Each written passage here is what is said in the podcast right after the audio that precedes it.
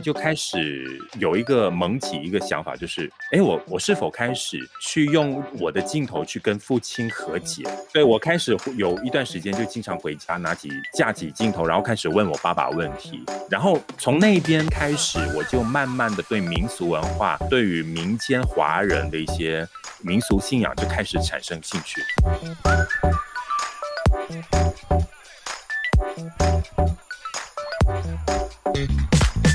Hello，各位重疾 Podcast 的听众朋友，大家好，我是老 P 边国威。呃，今天呢，我们很高兴邀请到一位现在不跟我们处在同一个地点的呃导演呢，来跟我们聊聊他的作品哈。那我不知道在座各位有没有人去过，呃，应该说包括听众朋友啦，在座有有没有去过马来西亚？好，马来西亚其实是我去过两三次的地方。我的蜜月旅行呢，也是去马来西亚。然后呢，今天我们要介绍的这部呃作品呢，我当然哎就了解了一下这个场景发生的这个地点哈，发现其实它离这个我呃可能很多台湾人也都去过的兰卡威哈，其实是蛮近的哈。那当然了哈，就是。呃，事情并不是发生在兰卡威哈，那但是呢，发生在很接近的地方。然后我就发现说，哦，原来呃这部作品呃介绍了一个在算是马来西亚北方的一个呃一个一个村子，然后在这里面呢发生的一些故事。然后呢，在这个位于泰国跟马来西亚的边界呢，呃，导演。呃，张吉安呢，在这部作品里面呢，想要将他个人从小到大曾经体验过的一些事情呢，融合他想要表达的理念呢，透过。这部作品来跟大家分享。那这部作品其实，我想大家应该都知道，他拿下了第五十七届金马奖最佳新导演奖。好，所以说其实是非常厉害。另外，当然还有很多呃国际的奖项，我这边就这个不一一赘述哈。所以，首先就让我来热烈欢迎我们今天的来宾，也就是我们南屋的导演张吉安。嗨，大家好，国威好，各位台湾的朋友大家好。哇，这个。张这个张导好，那哎，这个大家都怎么称呼你呢？通常都叫我吉安，对对，这个名字比较亲切，吉安就好。好，那呃，其实今天非常高兴邀请到这个吉安来跟我们分享《南屋》这部作品哈。那首先要问的就是说，《南屋》这部作品应该是您第二部作品是吗？如果说就电影的话，算是电影的话是第一部，然后因为之前有拍过一部。短片，所以算是短片结合长片的话，应该是第二部作品。对，如果说是长片的话，就算第一部这样子。这也就是为什么您在这个可以斩获这个新导演奖嘛？对。那其实呃，在南屋。呃，现在在影评又或者说在奖项上面已经获得很多很好的评价哈。那包括我们刚才讲的，还获得了国际影评人费比西奖、好奈派克奖，还有亚洲电影观察团的推荐奖。还有什么大奖是我刚才没有提到的吗？呃，目前还呃，我们接接到一些通知了，但是还没有公布。对，好啊，对一些一些国际影展的一些邀请，然后下个星期我们也入围了这个。中国青年电影手册的十大呃五五项提名，对对，五项提名就是十大电影，呃，十大电影最佳导演、最佳新导演、最佳原著剧本和最佳女主角。对，哇塞，这非常非常厉害啊！所以说，其实呃，这部作品呃，在。大家还没有，可能大部分人都，包括我们听众朋友，大部分人还没有看之前呢，应该已经有心理准备，就是说，哇，这是一部不容错过的作品哈。那当然很高兴，这部作品也要在四月一号在台湾上映这样子。那呃，导演其实除了在呃，当然是导演然后那可能呃，很多马来西亚的朋友认识您是呃，就熟悉您。这个非常有磁性的嗓音，好，因为您也是呃资深的这个广播广播员，好，对不对？嗯。那而且其实还到各个呃马来西亚各地呢去收集乡音，好，收集这个在地的声音，然后呃，其实算是一个很擅长于田野调查的一位专家哈。那这次其实做《南屋》这部作品呢，有点像是把您小时候的一些经历啊。那您对自己做田野调查，然后把它变成了一部半自传型的一部作品这样子。那呃，有人当我们看到“南屋”这两个字哈，它包括看这个预告片啊，或者说一些片花等等哈，大家说，哎，这是恐怖片嘛？可是它好像又不是一般的恐怖片 啊，就是说。他他他他他又不是那种很商商业型的电影，好，然后那恐怖片是这样这样拍的吗？所以大家现在其实很很呃搞不太清楚。那另外一方面，也有人会呃不太清楚说，哎，以前他看恐怖片看到一些什么东南亚的降头啊，或者说一些呃这些传说的时候，都描绘的方式跟这部这个南屋里面是非常不一样的。好，那。导演，你们可以先跟我们分享一下，呃，《南屋》这部片到底是一个什么样的故事，以及这里面的一个重要环节，就是降头这件事情，对您来说到底是什么？我觉得是一个美丽的误会，因为很多人可能一看到那个海报，就是海报非常的，有人说呢是非常像，我觉得很美呀。呃，对，有人说很美，当然有人说很阴森，因为它就是一座山，刚好它就跟一。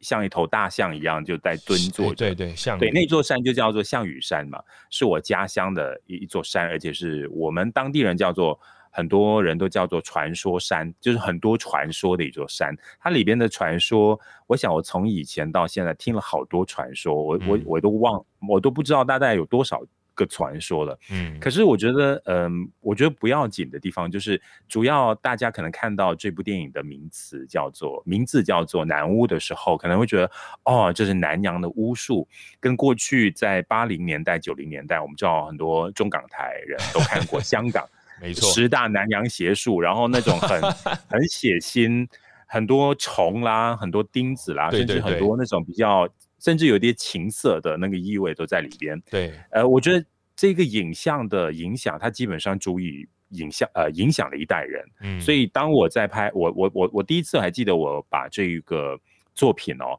就投到金马创投的时候，对，呃，当时有两个评审，他们那时候是有跟我透露了一点，因为过了这么多年我才敢说，他们说。当年我们在投向这个金马创投的时候，里边有几个评审说啊，鬼片啊，嗯，就在犹豫到底要不要让我进入这个这个这个这个入围的这个决选的名单里边。然后里边有两个评审，呃，后来也我也认识他们，呃，所以他们后来才跟你讲这样。对他们后来跟我说，就是因为去年的时候，呃，我到金马奖的时候，我们说，哎，是是，他们感觉上，嗯，算是他们的慧眼就选中了这部，因为当时。很多的评审就是说，这应该是一部鬼片，然后是惊悚片，甚至是那个名字听起来就像那个十大南洋邪术的这种类型片。对，那结果这两位评审说，他们当时看了那个剧本，看了那个故事的梗概之后，就觉得说，这不是一部恐怖电影，这是一部叙述华人这个离散故事的一部电影。我我当时很很感动，我说，对我我其实这部电影里边。它虽然是以降头作为一个文化符号，可是里边要说的就是我们所谓的华人离散史非常重要的一种他乡跟原乡跟本土身份认同的一种非常主要的在这故事里边的一些非常隐晦的部分。嗯，所以我当时就非常感谢这两位评审说，哎，你们幸亏没有把它投进。垃圾桶里边就把它选中了，然后才有机会在金马创投上面跟大家见面。后来我们就促成了有有得了一个奖，然后过后就算是后来也不太容易啦，因为毕竟这部电影我们刚当时候就公开说嘛，这不是一部恐怖片。对，所以我回来回来马来西亚之后，我以为呃这里的投资方就一听就觉得哦恐怖片我们肯定有兴趣，可是因为新闻出来之后。新闻一出来，就是说当时马来西亚的一部作品《南屋》啊，并不是一部恐怖电影，说的是华人的离散史，什么什么什么的。嗯，大家哦，应该那个那个主题里边的内容应该是非常的深邃、非常深奥的。结果真的，我们把剧本投给好多的投资方，回来的答案都是三个字：看不懂啊。对，看不懂哇。所以我我我在这过去二零一九年在筹备的过程。听最多的三个字就是看不懂，看不懂，看不懂。后来我就亲自去见了很多的投资方，面对面介绍，面对面。因为我我我我觉得，因为我我我的后来我的制片人他自己很坦白跟我说，他说他自己也看不懂我写的东西，制片人都放弃了，但他相信导演您就对，呃，他没办法，他一定要相信我啊，对他一定要相信我。然后我就跟他说不要紧，下一次我也可以当制片人，我就是说我我亲自跟这些投资方亲自会面，我跟他们解释，面对面说我为什么要拍，我为什么要写这样子的故事。后来真的，我连我自己出马去跟他们好好的说。他们也说看不懂啊，因为你写的东西，你你你的分镜也好，里里面的故事的内容，甚至有有问我一个非常有趣的，就是为什么鬼那么少？应该鬼出来多一点点。甚至说，为什么那个鬼不是飘出来？为什么没有鬼来吓人？或者鬼出现的时候，为什么都站在一边，或者是以那种比较 唯美的当代艺术的那种姿态出现？我就跟他解释啊，这这种拍摄的方法是比较偏向当代艺术，结合了剧场，也结合了这种，因为我本身说到的这个剧本的这个写作的方式比较偏向作者、导演的这种身份。去叙述嘛，嗯，那后来我说，哎，他说，那你的镜头是怎么样的呢？我说，我就举了啊，就是比如说有侯导的这种长镜头，小金安二郎的低镜头，他们都说啊，侯导侯孝贤拍鬼片，这感觉就很 难想象。然后他们说小金安二郎，他们更更慌了，说他们也没听过谁是小金安二郎，这样，因为毕竟对，因为毕竟这些都是影响导演很深的导演。对对对对，然后我我也提了一些，呃，新浪潮导演的一些一些一些审美观点之类的，嗯，因为毕竟马来西亚基本上这么多年来中文电影的圈子，他们都是拍喜剧片啦，又或者是呃贺岁片为主的，嗯，所以投资方一听到这样的一个题材，一方面他们很怕。就是说，观众也他们自己本身也看不懂了，嗯，更何况到时候抛出来，马来西亚的观众到底看看不看得懂？嗯，我我当时花了很多的心血，就是也也改了一些段落，就是用一些比较浅白的文字，去让大家看了之后，这可能就是比较深入浅出的。后来我花了大概我我开改了好多个版本，我改了八个版本，前后改了八个版本。哇塞！后来，但基本故事故事本身没有什么改变，只是说为了要让要让投资方可能更好理解，一直在换方式讲这样。对，因为再加上可能我从小到从小就是习惯用一些比较唯美的文字，或者是比较诗意的这种文字，我的那种我的文笔也稍微有一点点的呃文绉绉吧，就是大家看了之后就有点怕，怎么？因为他们说没有看过，就是。恐怖电影为什么用了文绉绉的一些形容词？那种语汇是非常深邃的。那好，我改的比较浅白一点，让你知道。OK，但是他们还说，嗯，不行。然后结果我们见了很多。我为什么我改了八个版本？因为我们前后见了八个投资方，是每一次再改一次，再改一次这样。对，每一次再改一次，我就吸取了前边给我的一些啊，我看不懂这个段落，好，我就来改。然后那个段落也看不懂，我就在改，所以改了八个段落之后，后来我说算了，我就用回第一个版本，哎，我就回 回到归真了。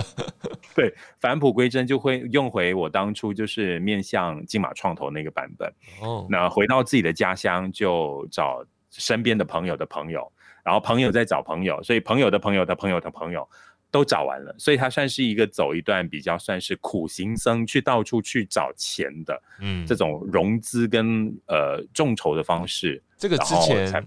这个之前短片的阶段，因为您之前的呃那部作品就没有经历过这样的过程。因为短片比较便宜嘛，短片就用自己的钱来拍摄，那比较方便。可是因为毕竟电影。那规格就不一样，嗯团队就比较大，然后涉及的我们还要找演员，要找一些比较专业的演员，这也考虑到，所以相对来说，整个资金方面就真的比较庞大，用尽导演的人脉这样子。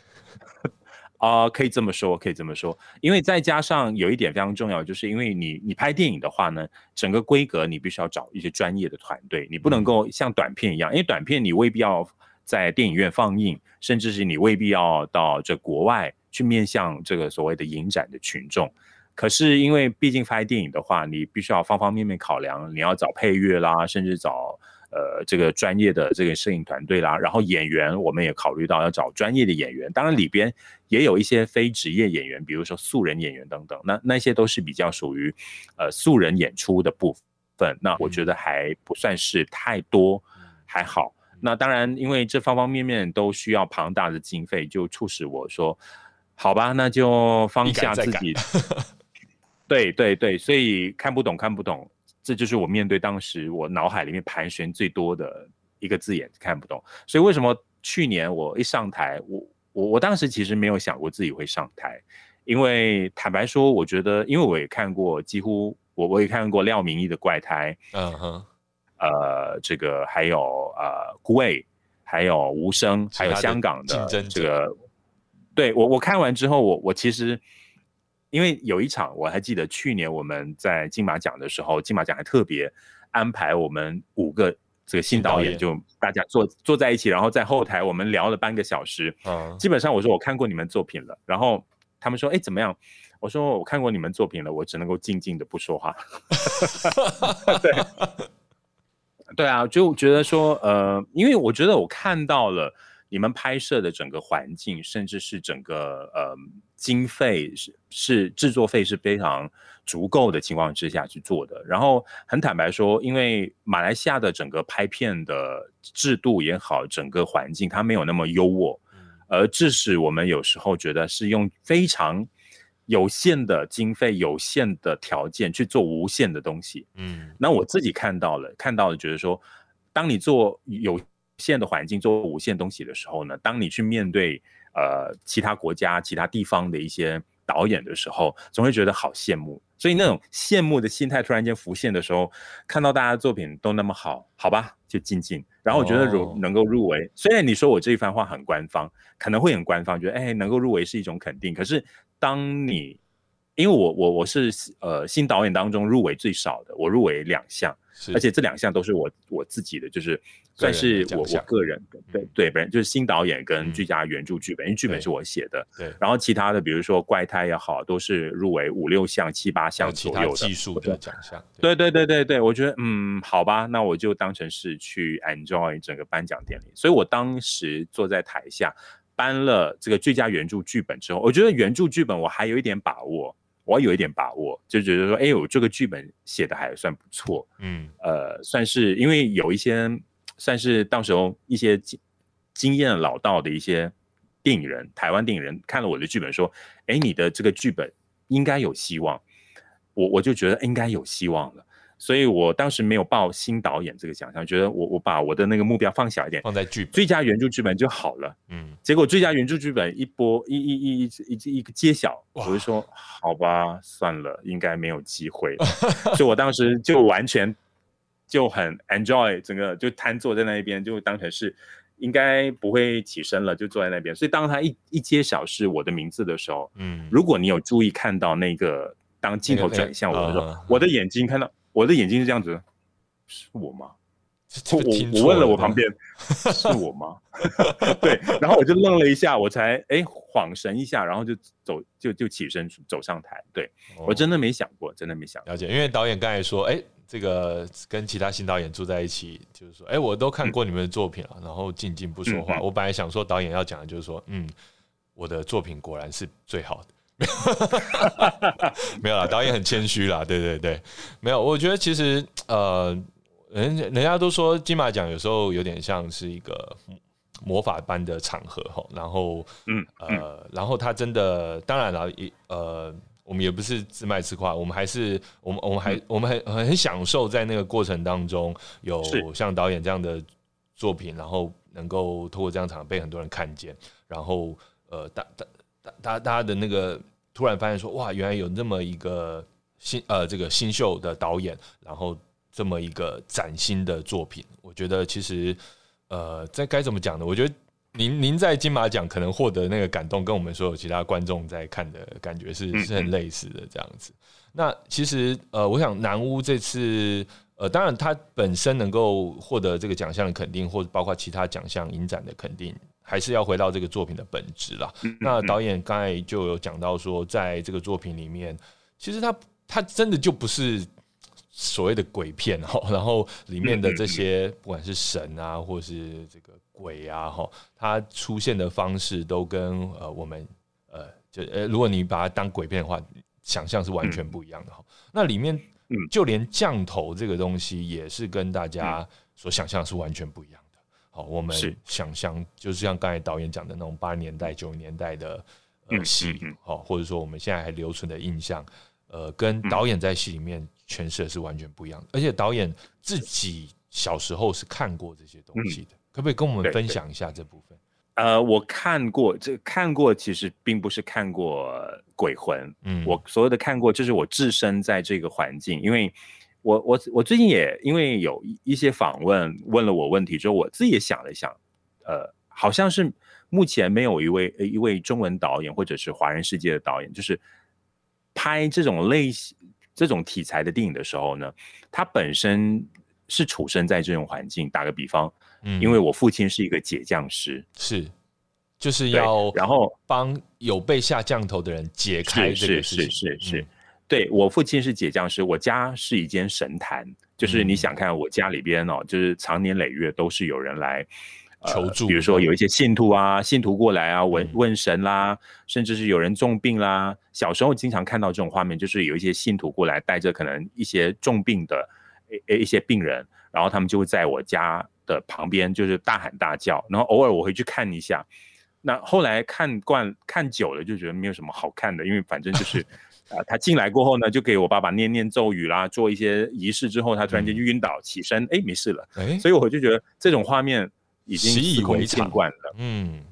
太习惯了，嗯，所以就变成说，后来就有一点抗拒，因为毕竟当比如说我身边的一些同学知道我家里边是做这方面的事情，他们的家家人经常都会开玩笑，哎，你们不要得罪张吉安哦，你们不要跟张吉安吵架哦，等一下他爸爸呃他会去跟爸爸告状的话呢，你们会中什么病啦之类的，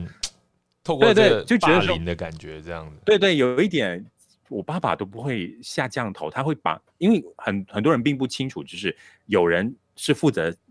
呃下降头，就是巫师是下降头，嗯，那我爸爸是负责解降头，他算是做功德、做好事的那个区块。然后为什么我爸爸会帮人家解降头？就是南巫故事里边，它就是一个前传，就是说。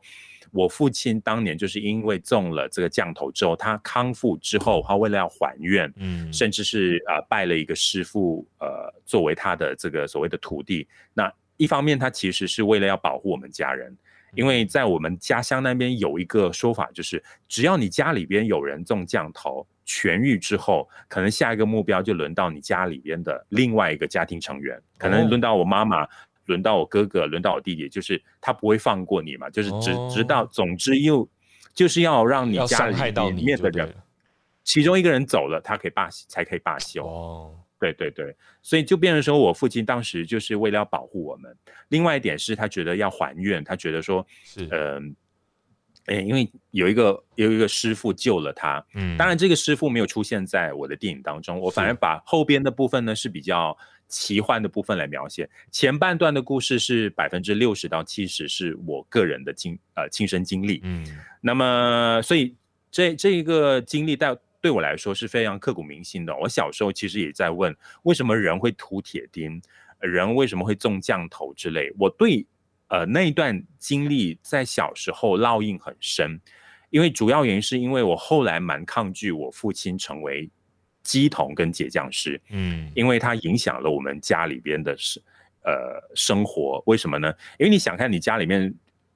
从可能从从白天到晚上，经常都会听到有人在大喊大叫，是啊，就是说有人来有来找爸爸，可能中中邪了，过后看可能因为有偶尔也会跑到我们家里边来，就是像家里的急诊室一样的。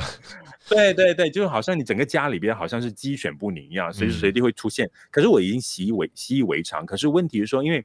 学校的同学就觉得说，哎，你家好奇怪哦，你父亲会不会害我们的啊之类的，就造成了你会有心里边很抗拒，觉得为什么别人的父亲都比较正常的工作，我的父亲就 从事这么这么奇怪的工作。是，所以后来我对家里边的这一份职业，就是所谓的解匠式职业，是有一定的抗拒。而致使我在一九九八年我离开家乡之后，我就很少回家了。是，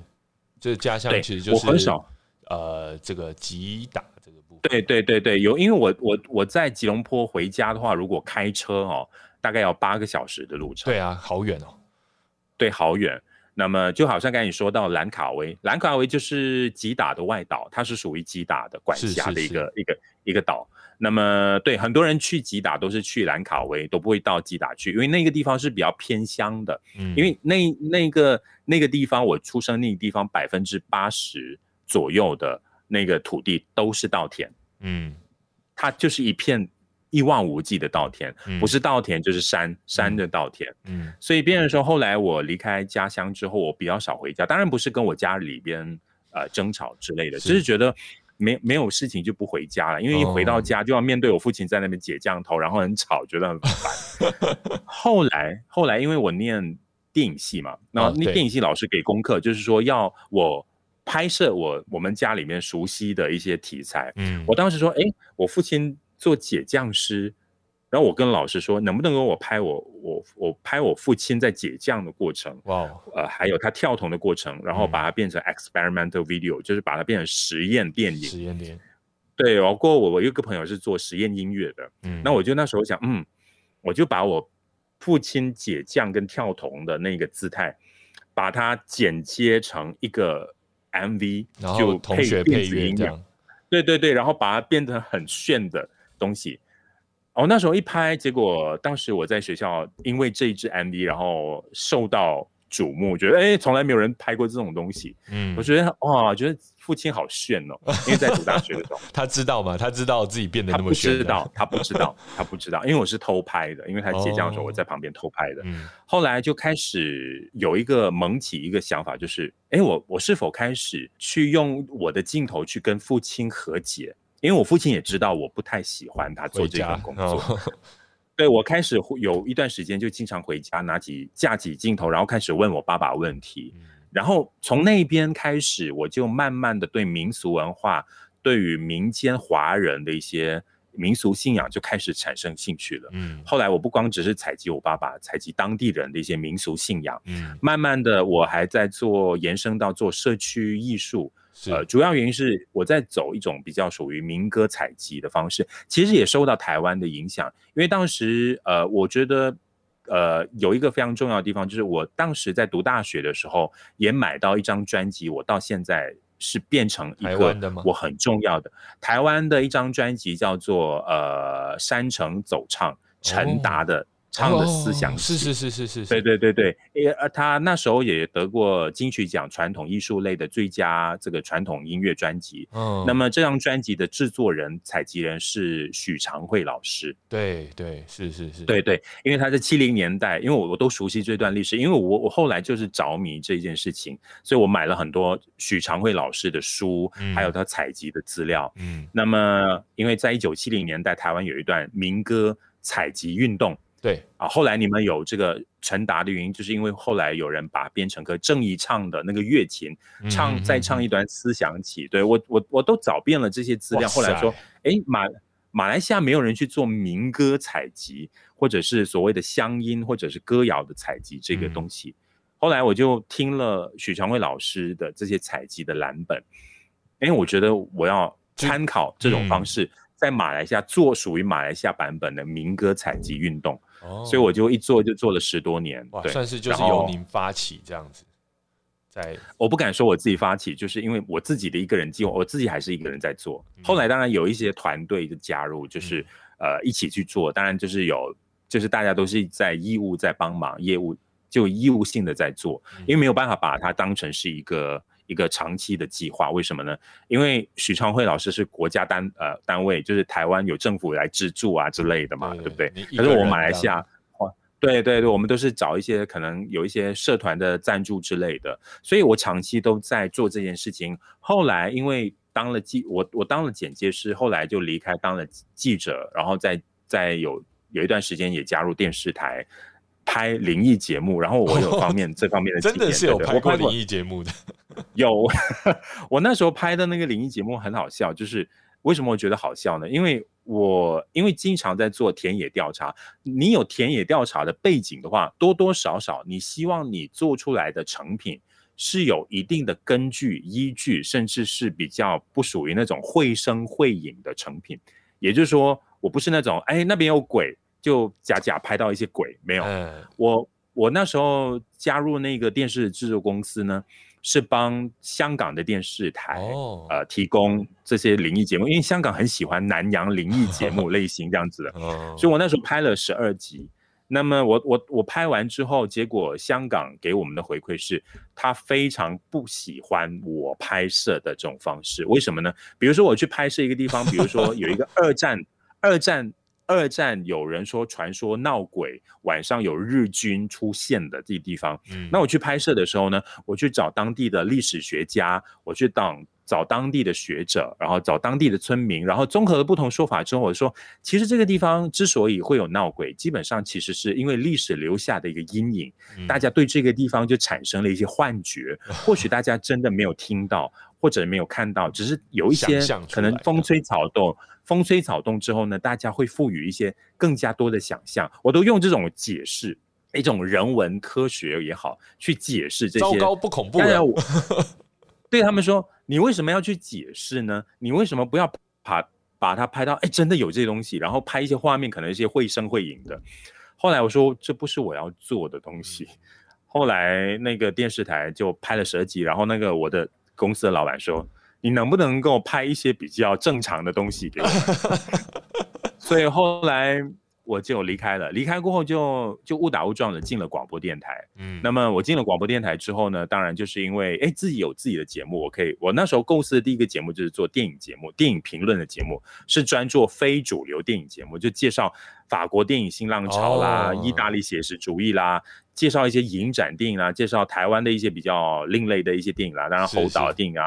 杨德昌啊、蔡明亮啊这些电影都都在我电影当中。然后后来也延伸到我去访问不同的一些导演。后来呢，就是我我也把这些我采集的这些民歌，我一直在做的，就变成了我的节目。呃，那个节目叫叫叫做乡音考古。是，所以变的时候我就有一种名正言顺，就是我除了做节目，我可以以这个节目的这个身份到外头去采集，那同时也可以延。就可以延长自己的计划，那同时也可以用自己的身份嘛，自己自己是一个广播人，然后大家因为我做了做的是全国广播的一个节目，算是蛮多人听见的，所以我到一些偏乡的时候，人家听到哦张吉安来了，来我们要接受张吉安的这个采访，所以这个他有很多的方便，嗯，工作就跟过去自己做的事情就结合在一起了，这样子，而且已经变成一个品牌了，哦，大家都知道说，哎，这个呃吉安就是要来。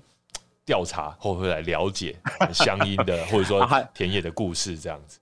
是。还有一个非常重要一个里程碑，就是因为呃，后来我在二零一一年，呃，就是十年前，二零一一年，我就凭着我的两个节目，电影节目跟这个乡音考古节目，拿下了就是马来西亚国家广播奖，就是最佳广播人，而且是这是这个奖项，一九七零年。七零年，它是由马来西亚政府创办的，它就好像台湾金钟奖一样。是，那从来没有没有华人广播人拿过这个奖，我是史上第一个。哇塞，拿到了广播人，就是这个节目。所以那时候就大家哇，一个华人广播的节目可以拿到这个奖，所以我觉得那时候他就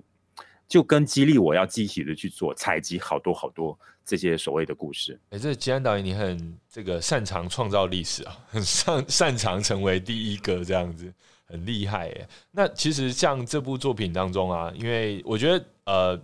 这部作品的填调过程应该某方面就是发生在您自己小的时候嘛，哈，所以说也不是说在刻意的在做填调，但是您的确就回到家乡去拍了很多这些东西，然后也收集了很多关于项羽山哦的故事。好，那里面当然有要做一些选择啦，哈，然后去呈呈现说。呃，您想要呈现的主题，那离散这件事情，特别是华，就是华人的离散，然后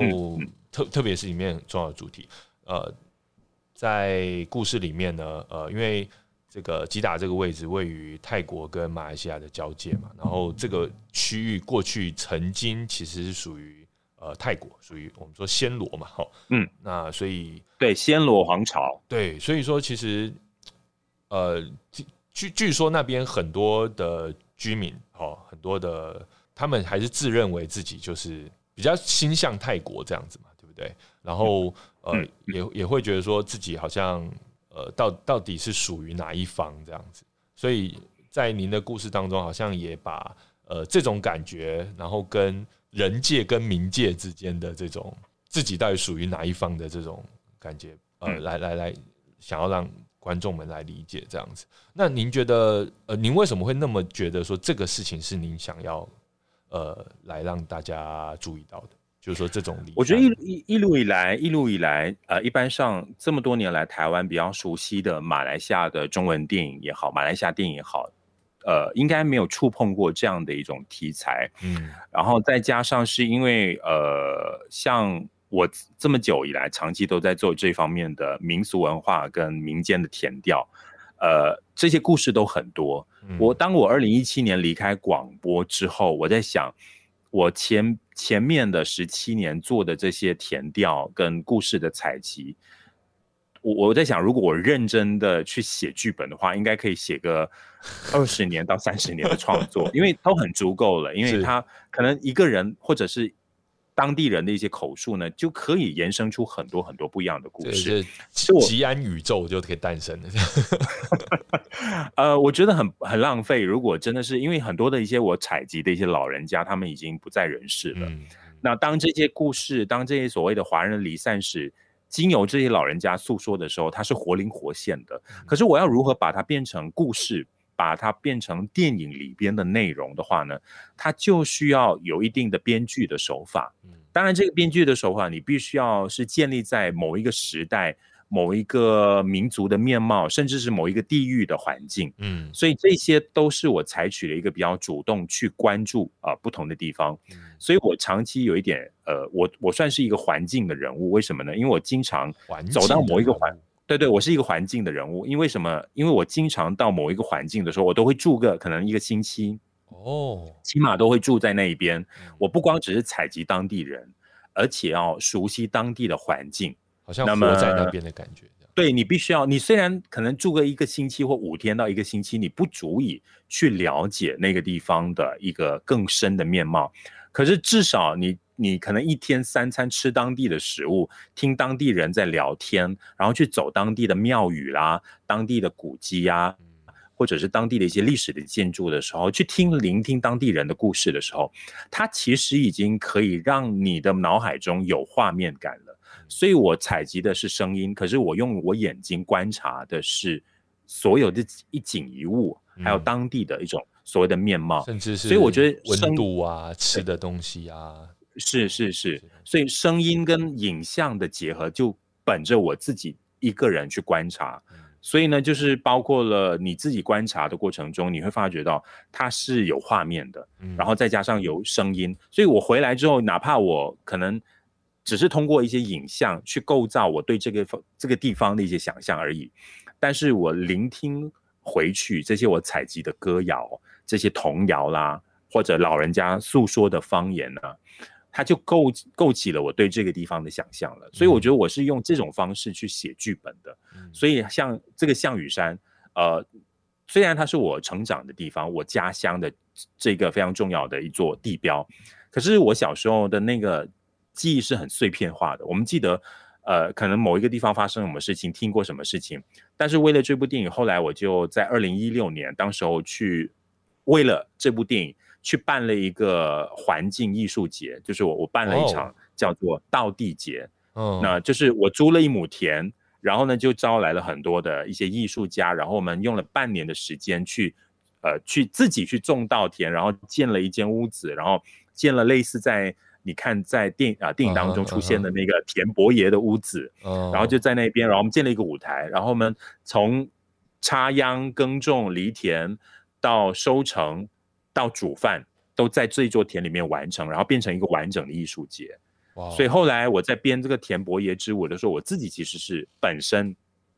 曾经在二零一六年跟一个舞者跳过这支舞蹈，哦，所以你在电影里面跳看到那个跳前伯爷的，就是我不不是是呃是一个暹罗舞，暹罗暹罗舞跟跟马来民族舞的结合，哦，对，在那个稻田上面的，所以本来是我跟他一起跳的，后来我说我当了导演，你自己来跳就好，所以那个演员本身就是我当年一起合作的一个舞者，他是一个马来舞者，他是一个巫裔的舞者，嗯。对对对对，所以就变成说，很多种子之前就种下了，然后最后就结在这个南屋这部作品里面这样子。呃，可以这么说吧，就是在过去我所做的一些研究跟功课，呃，我我用了一种行脚的心态，就是一边做一边走，就是一步一步的去行脚到民间去，我看到的东西我去记录下来。我觉得说这种行脚的心态，再加上我本身后来觉得说后半部的人生，嗯，我我把我前半部人生当成是做导演功课，因为我四十岁了嘛。我希望说，我可以活个八十岁也好，OK，一百岁也好，我下半生可能就是把前边做的这些采集，成为我后半生可以把它变成电影的素材。对，之前是很多的收集的过程，很多的输入，那接下来要开始透过导演哦，就是电影或其他方式把它输出出来，这样子。哦，那我觉得。这些东西的确啦，就是说非常珍贵哈。就像呃，在台湾也是有很多人做类似的事情，然后也都透过呃，就像是纪录片啊，又或者像是出书的方式啊，把这些故事再传达出来。那呃，但是因为其实呃，当然我们还是有这个文化上的一些差异哈。但是其实，在看《南屋》这部作品的时候，其实会有一些一些亲近感，就是说会总觉得从从一个台湾人的角度来看的时候，就是觉得说。我我好像是我我我们自己会发生的事情这样子，对啊，所以我觉得很有意思。对，那我想这大概也是呃，为什么就是我们呃在金马奖又或者说在很多其他的地方，他可以获得这样子的呃呃赞赏，又或我觉得大家找到那个共感吧。那其实呃在电影当中就是。当然还是会有一些哦，当然不是像一般那种呃呃妖灵异电影啊，但是还是会有像鬼啊、像神啊这样子的角色的出现啊。那当然经费也有限制，然后呈现的手法导演自己也有坚持。那可不可以跟我们分享一下，在这方面您是呃如何在中间取得平衡？然后您最后选择用什么样的方式去呈现它？是呃，我我当时在想哦，这部片子它它拍摄的过程。我一直在想，就是说，如果我有很多钱的话，如果那个资金很庞大的话呢，我在想，可能这部电影这部电影的面貌它没有那么纯粹了。有时候我觉得说，哎，呃，有时候事情的好坏未必是绝对的哦。对，这个塞翁失马焉知非福。你你没有钱，你可以用有限的这个经费去拍无限的东西。所以我很庆幸当时我没钱，我很庆幸那时候的资金有限。嗯，如果资金有限的话，我当时其实很很有趣的哦。我们本来当时说，哎，那个柯娘出现的时候，最后呢，他那艘船我们是要建一座当时候的那个唐朝的商船。嗯，因为他是 出现这个的泉州的公主。对对对对对对对，我当时会想，哎，我们要做一场一一艘唐朝的商船。我当时基本上是。呃，我本来不想这么做的，后来我的制片人说：“哎，我帮你找钱，我们要做一个唐朝的商船，至少你剪一个预告片的时候，那个预告片是很很震撼的，这样。对，就停泊在那个海港，我们重建那个击打唐朝时期的那个情景。我讲不要吧，他说你先不要说的那么绝对，等我找到钱，我跟你建一艘船。我当时候就许愿说，你最好不要找到那么多钱。”结果最后他真的没有找到那么多钱，就幸亏，对他很坚持。那时候说，他说这部电影很很需要那个紧张。对他说，整部电影感觉上是很很云淡风轻。我觉得这部电影我本身就是想要用很云淡风轻，把很民俗、很万物皆有灵性的这样的一个一个一个素材呢。对，把它变得很日常化，变得没有那么的给人感觉是什么东西都变得这样。对对对对对，就是变变得很日常化。你看得到的话，你可以去延伸、去思考、去想象它到底它的背后是什么东西。嗯，所以我我我觉得说，可能就是因为长期在看。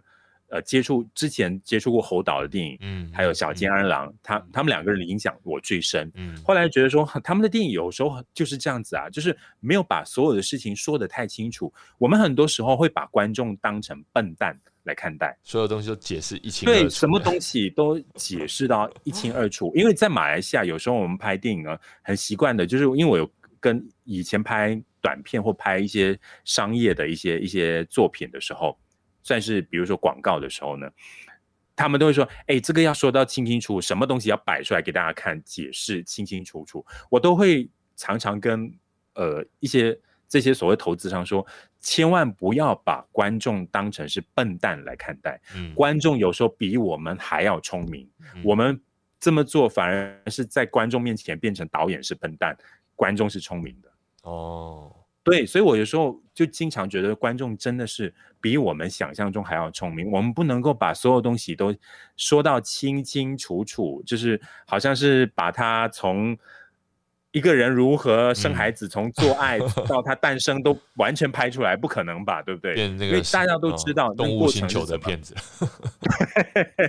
是。所以我我我当时就跟我制片人在在在在挣扎的时候，在争争。争吵这个点的时候，我说我不要那一艘船，我不要那一艘船，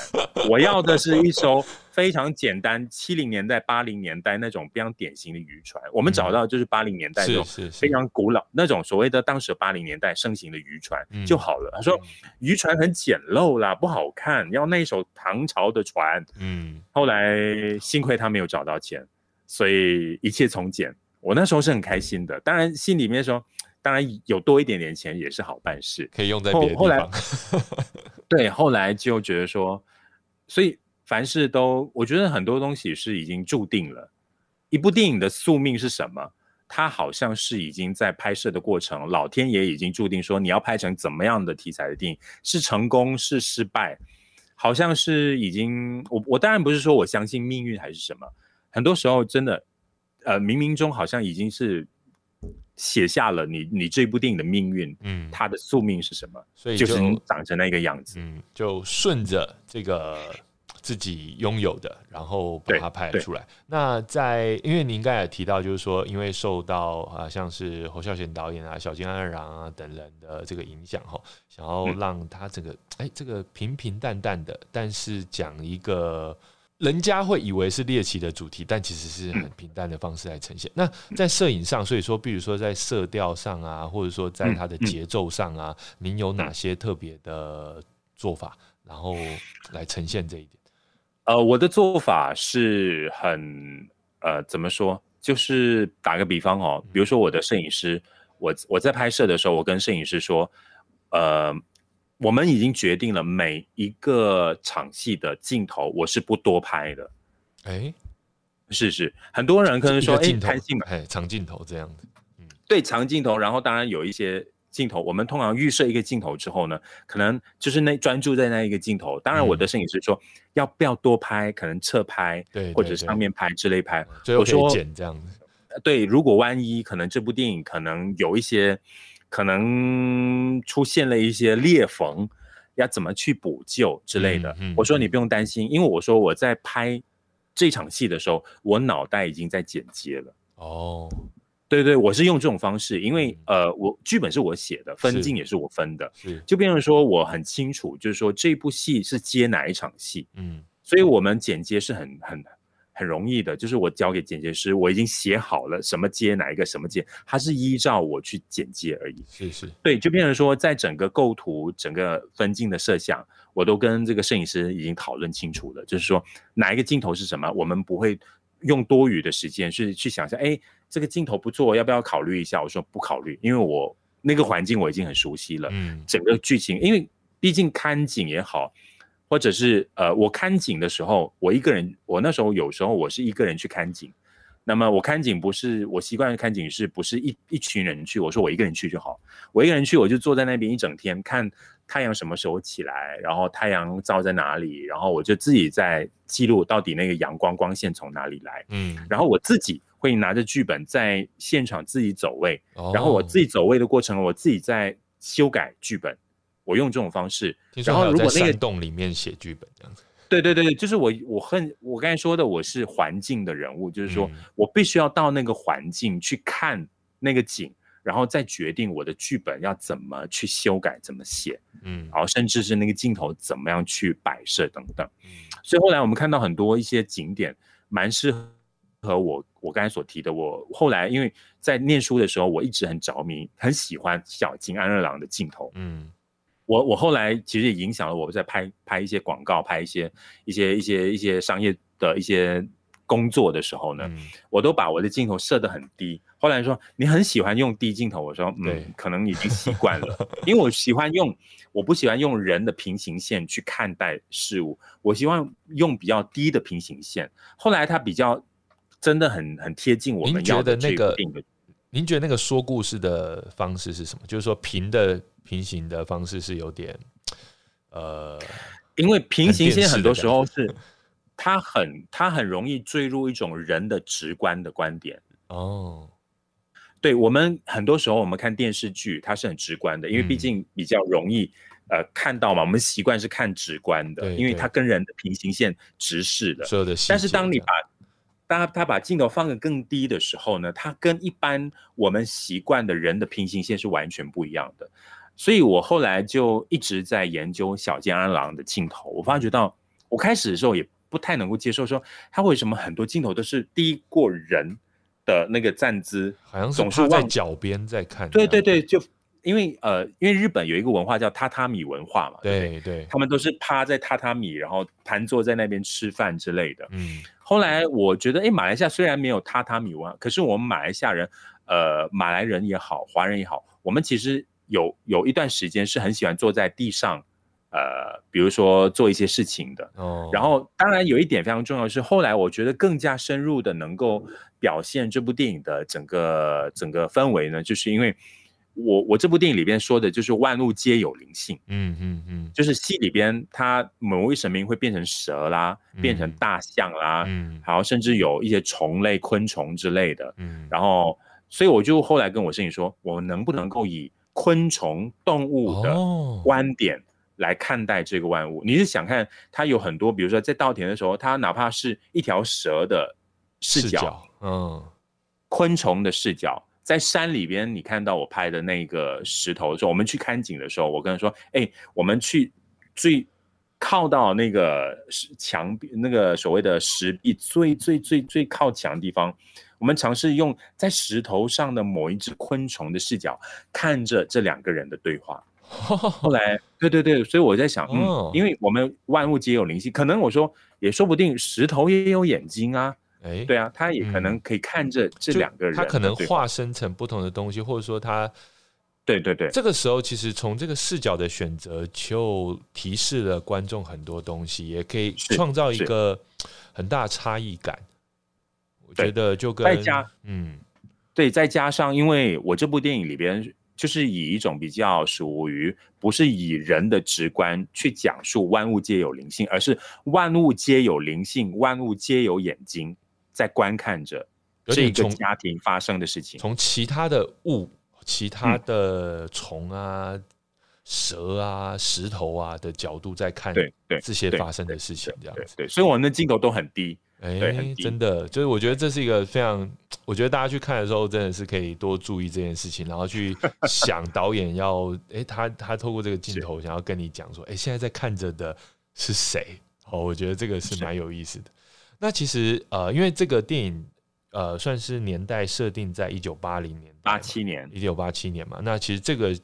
是一个非常重要的一个年份哈。那呃，导演在其他的访谈里面也有讲到了哈，就是是算是因为一九八七年，一九八七年是我哦，我爸爸其实我爸爸重病的时候是一九八七到一九八九年，嗯，我电影里边其实其实只是说了三个月，就是从八月、九月、十月，嗯。其实我爸爸在当时重病的时候，他用了大概一年半到两年的时间才康复，嗯，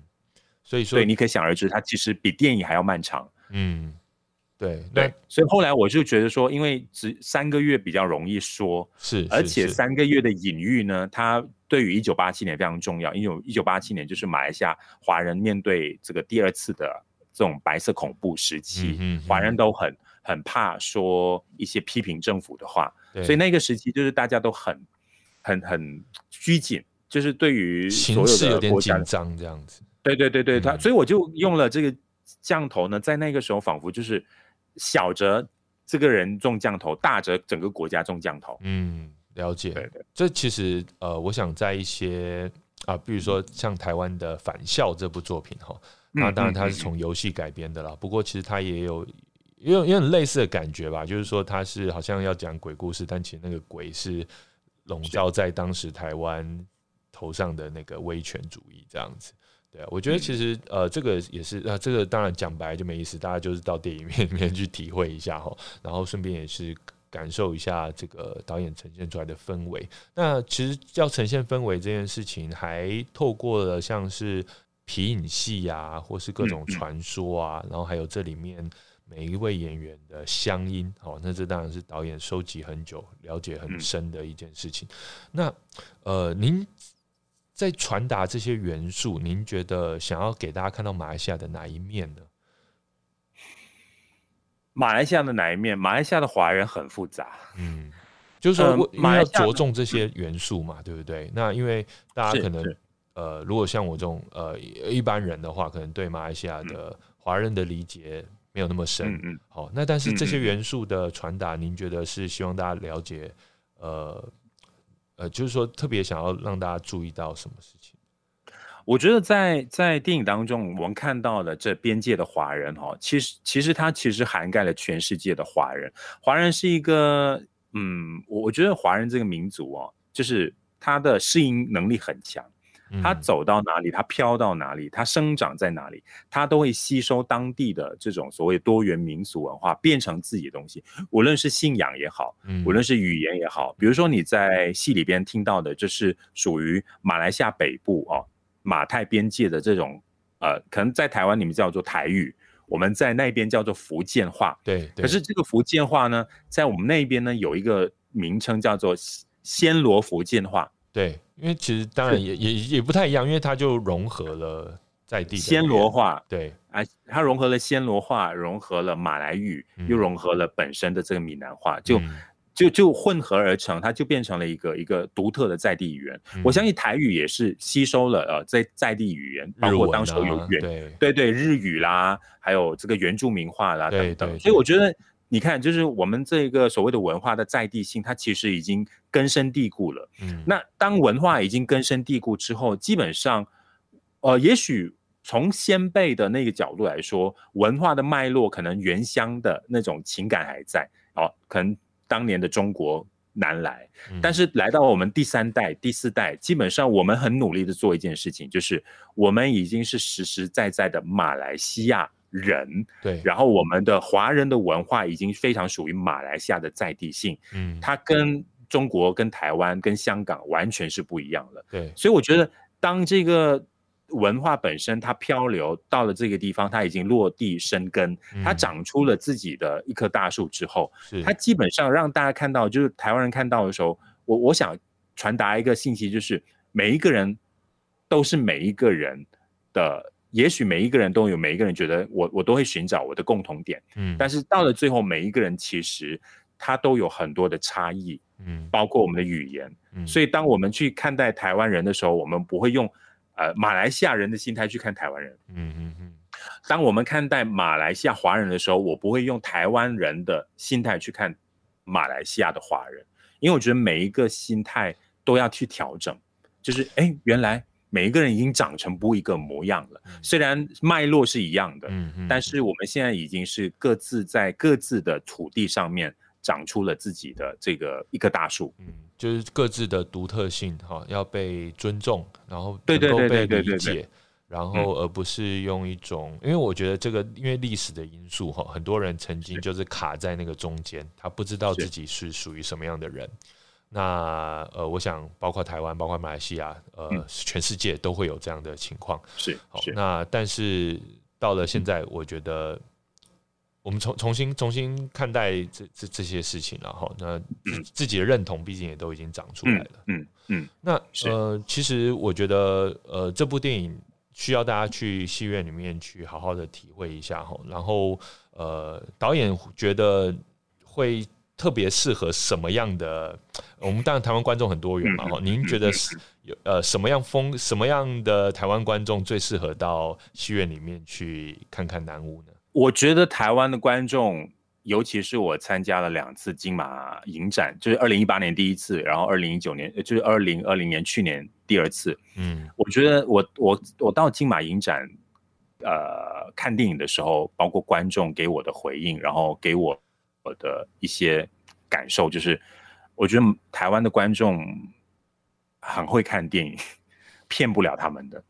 所以我我并不担心，呃，我也不会说，哎，到底哪一种观众适合看？嗯，因为我觉得可能因为金马影展，或者是台湾一年到头有很多的影展，嗯，它其实呃算是养育了，或者是培养了很多不同类型的观众，嗯，而且我觉得台湾的观众很成熟。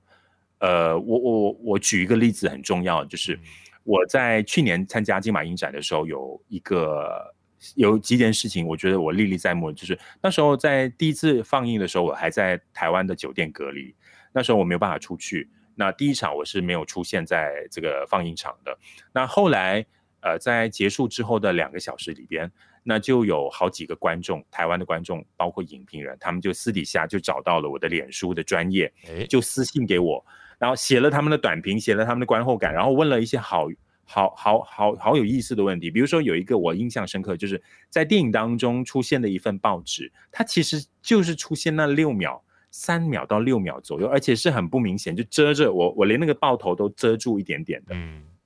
结果那个影评人说：“你用这一份报纸是不是跟一九八七年，呃，这个茅草行动跟华人言论被压迫是有关系的？”嗯。我说。你怎么会知道？你你怎么看得那么清楚啊？是啊，对啊。结果我后来他他我回答了这道问题之后呢，我心里面在想，我我当时是感觉上是，你看我的坚持是是是真的有人看见的，因为我为了这一份报纸，我花了两个星期到那个报馆哦，因为要一九八七年一我一份一份去找，去那个仓库找，要我一个人去找，对 对对对。然后我的那个美术跟道具说。你还是亲自去找吧，因为我们不知道你要的感觉，要的那个头条上，我是找那一个，我就找了那一份报纸，我才决定，呃，戏里边的那一幕是放在哪一个时期，嗯，我是找到了这份报纸，给我再配合那一幕，嗯，然后我的制片人那时候还问我，你需要为了一份报纸周转了两个星期吗？后来我找到真的找到这份报纸之后，我还跟那个美术组说，哎，我要印的一模一样的，印整份，他说你要用到。前边还是后边？我说你先印整份吧，哪怕我到了现场，可能我要用中间那一面呢。那我的制片人就说：“你干嘛为了那六秒钟的时间，要人家去印整份报纸呢？”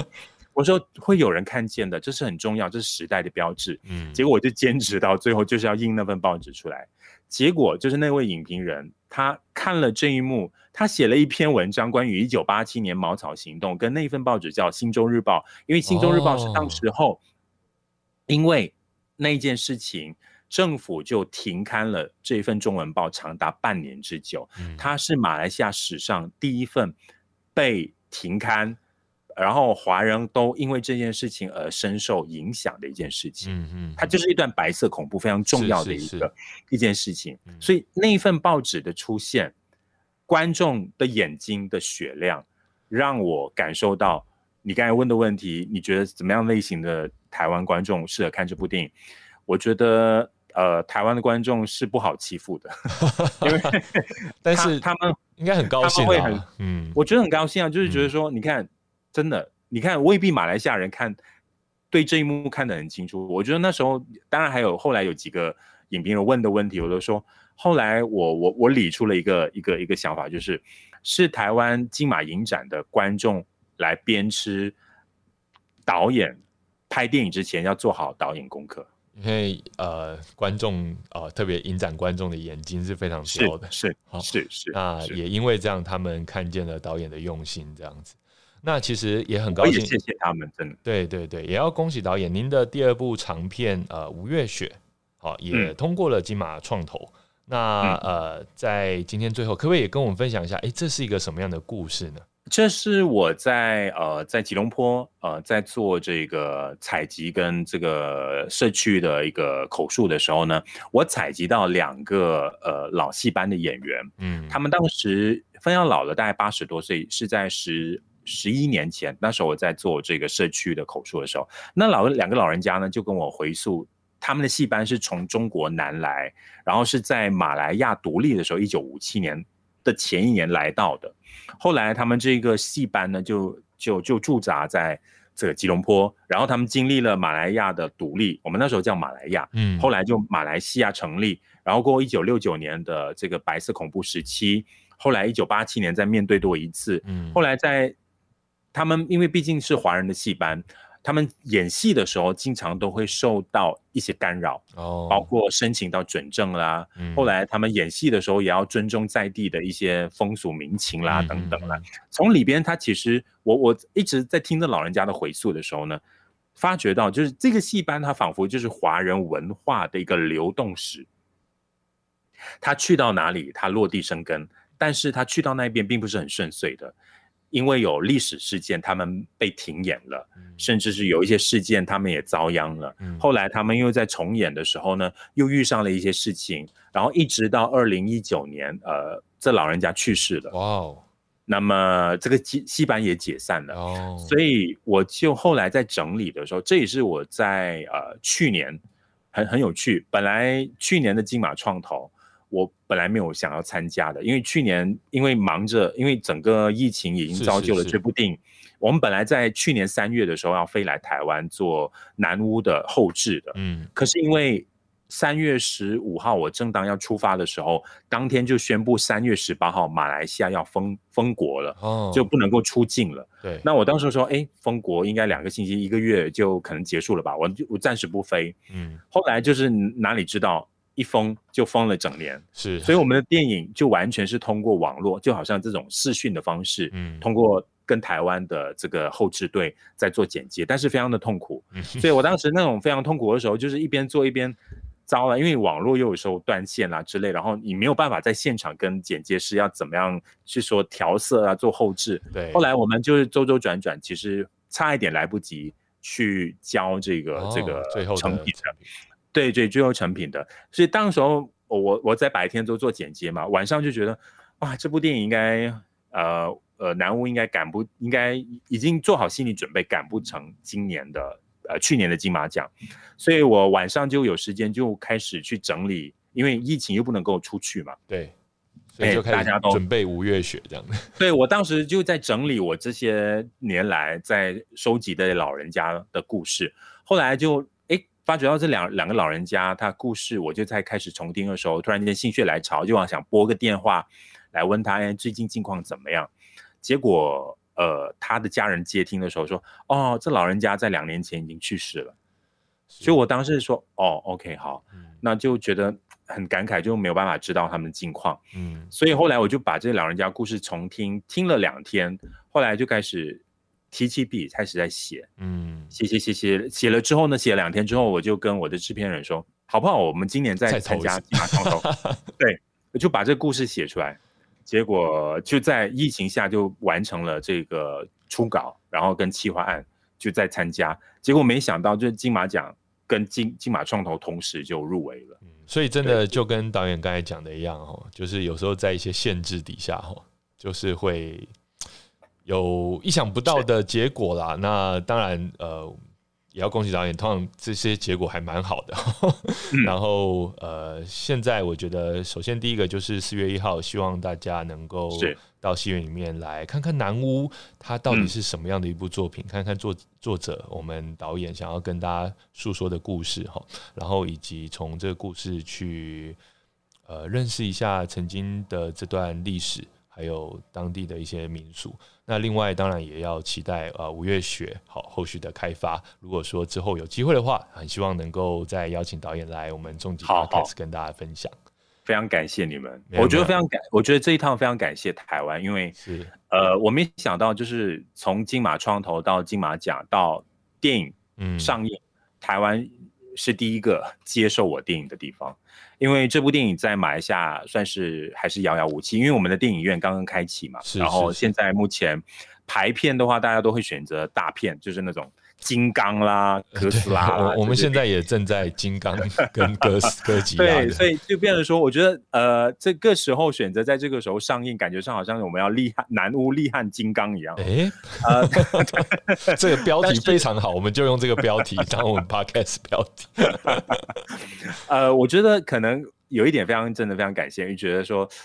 当然，我身为一个马来西亚导演，是希望自己的电影能够在自己生长的地方上映，可是算是遥遥无期。呃，所以我觉得欣慰的地方就是，呃，这部电影能够在台湾这个地方能够让大家看到，而且被人接纳，甚至在金马奖，呃，得到大家的肯定。我觉得这这段奇幻的旅程好像一直在我身上发生，所以我觉得。我还是真的非常感我，我觉得这次我没有办法来到台湾是非常，我觉得非常愧疚的，因为我觉得我真的是要过来谢票，就觉得说，哪怕票房怎么样都好，我觉得我亲自过来感谢大家，感谢金马奖也好，感谢台湾的观众，台感谢金马呃影展的观众也好，呃，真真的是终身的感谢。我觉得感谢不在话下，还是要再感谢。没有了，也要谢谢导演，也继续带我们走上这趟奇幻的旅程哈。那我们。都呃拭目以待，好，然后希望大家来多多支持我们南屋这部作品。好，谢谢国威，没有，谢谢导演。那我们今天的 podcast 就到这边结束。如果大家对呃南屋有更多的好奇，或者说看了南屋之后，哎，也有问题想要请教导演，除了直接发讯息到他的脸书呢，哎，也可以留给我们娱乐总结，我们可以再帮你转达给导演。好，那今天的呃 podcast 就到这边结束，我们下集再见，拜拜，再见。